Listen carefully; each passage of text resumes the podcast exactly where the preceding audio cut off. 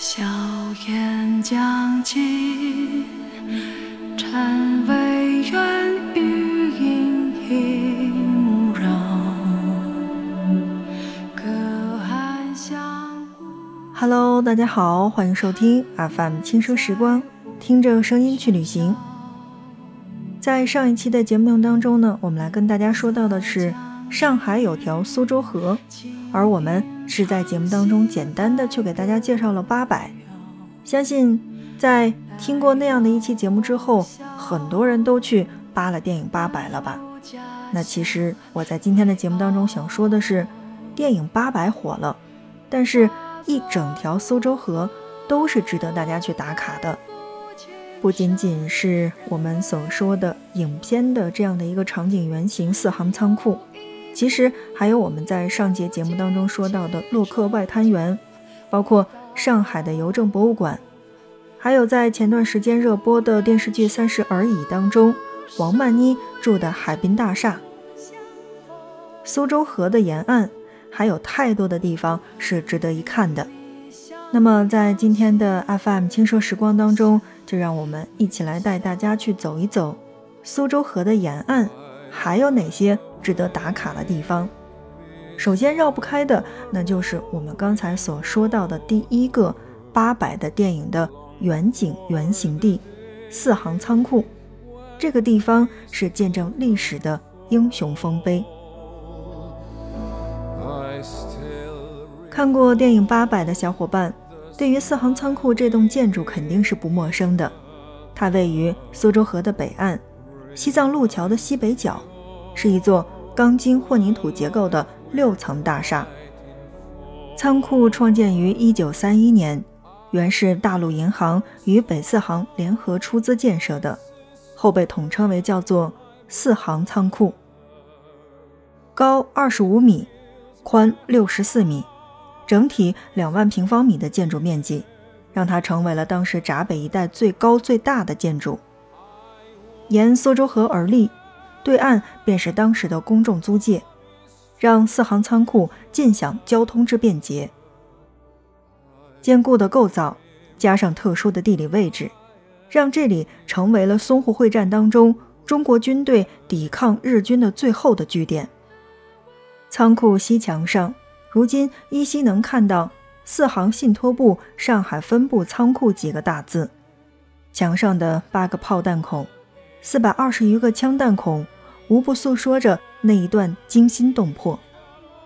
二零一五年八月十三号，在淞沪会战七十八周年的纪念之际，四行仓库纪念馆正式对外开放。八百的热映更让这里突然火爆。参观游客暴增至两倍。纪念馆总共是三层，其中一层和二层为常设的展厅，设立序厅、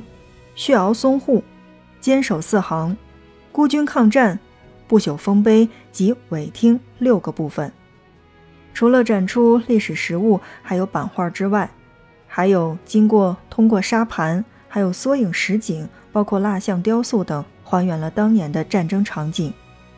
来到这里，你就会明白，战争悬殊的背景之下，这八百壮士四天四夜力守四行仓库之举何其壮烈。八十三年前，这里战火纷飞，满目苍夷；八十三年之后，如今山河无恙，国泰民安。看过电影之后，不妨再去四行仓库走走，定会让你感慨万千。好的，正在收听到的是 FM 轻奢时光，听着声音去旅行。在今天的节目内容当中呢，我们来跟大家一起聊到的就是苏州河的沿岸，不仅仅是有四行仓库，其实还有很多值得我们打卡的地方。那么第一个我想要说到的就是外白渡桥，这座桥应该算是苏州河上最古老的桥了吧？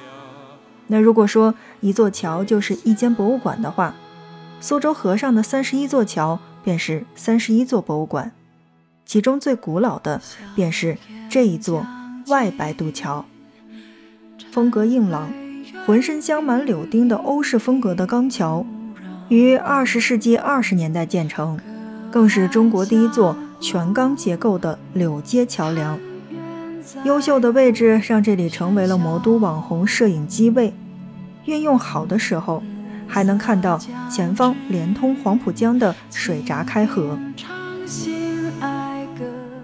除了外白渡桥，那我觉得九十年前傲视群雄的上海大厦也是值得一说的。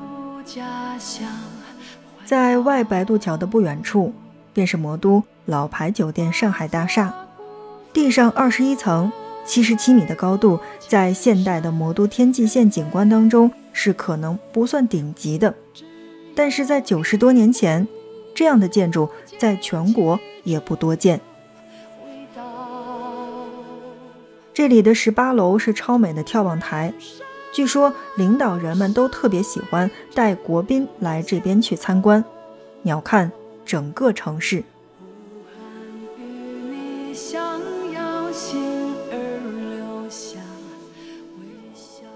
曾经的英国驻上海总领事馆，便是如今的外滩园一号，立面呈英国文艺复兴风格，并带有外廊式的建筑特征。周围商铺都精致好拍，适合周末约三五好友参观去打卡。点一杯颜值和口味都兼具的咖啡，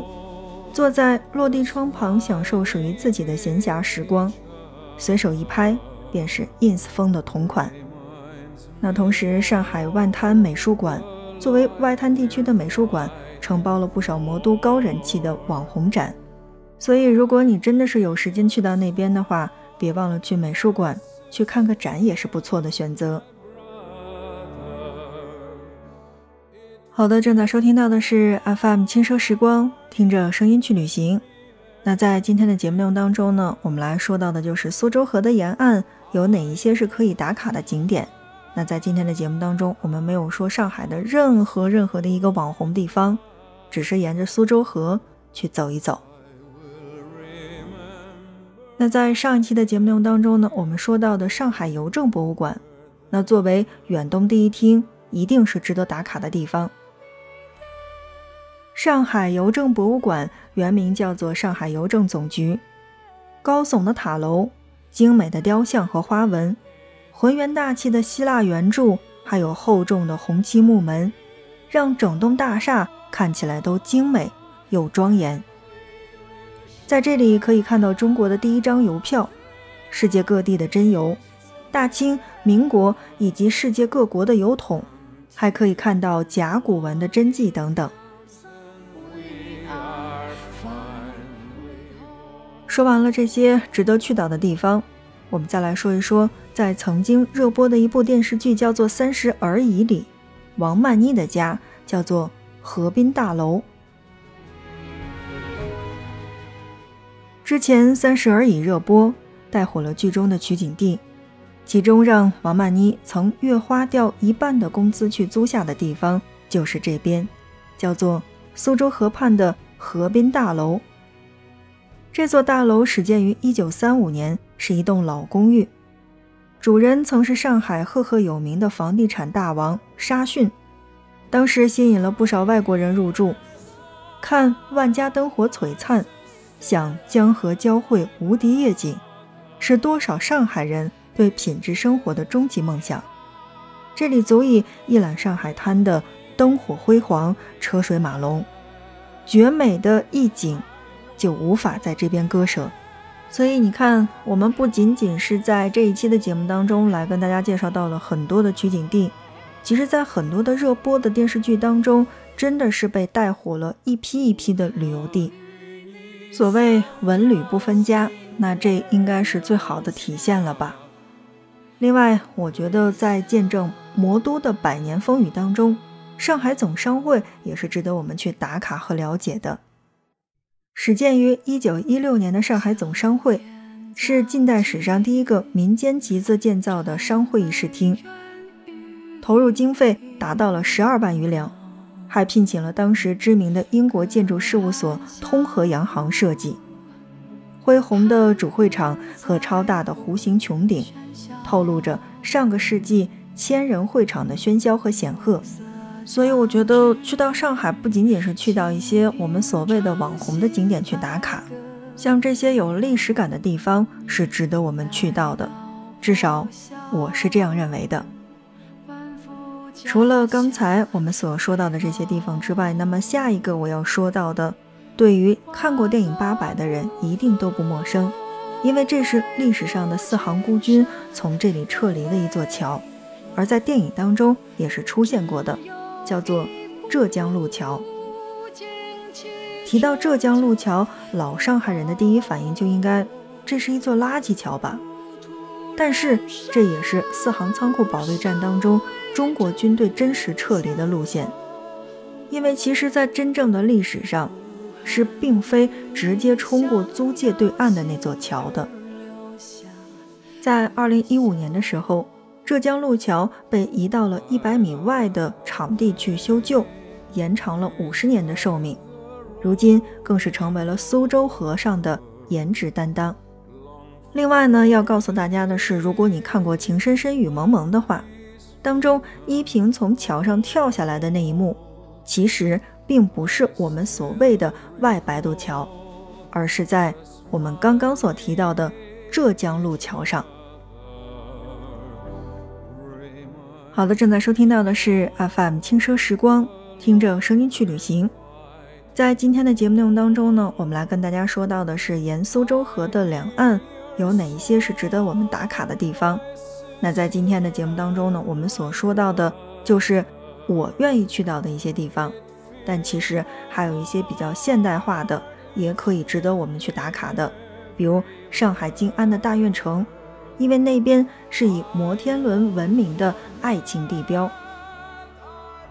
同时还有沪上人气的啤酒博物馆，叫做。啤酒阿姨这样的一个地方也是可以供大家去选择打卡的。还有就是在苏州河畔的不远处，靠近汉中路的地铁站，有中国大陆首家官方授权的《丁丁历险记》的门店。还有沿河而上便能到达 M 五零的园区，这里原是徽商周氏家族的产业，经过了十八年的转型。从粗纺厂到人气的艺术园区，M 五十已经成为了上海的文艺地标。如果你要问我哪一个是比较有冲击力的话，那我一定会告诉你说是魔都版的古巴比伦空中花园，叫做天安千树。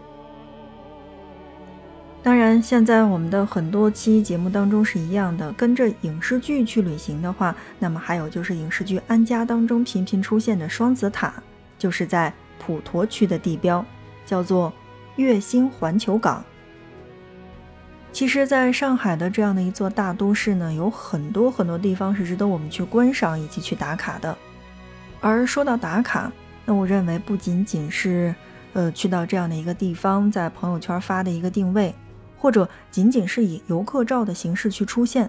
那我觉得更多的是要去了解它的历史，关注它的由来。前段时间呢，发生了一件事情，让我突然明白了“远见”这个词的含义。远见，远见，是你走远了才可以见得到的。因为只有你走远了，见得到，你才有远大的眼光和高明的见识。希望在听我们节目的小伙伴，有空的话可以走出去看一看，或者我们的节目如果可以帮得到你的话，那真的是轻奢时光的荣幸。好的，小伙伴们，那这一期的节目内容就是这样了，感谢大家的收听。如果你觉得这一期的节目还不错的话，欢迎你的点赞以及转发，让更多的人听到我们的节目吧。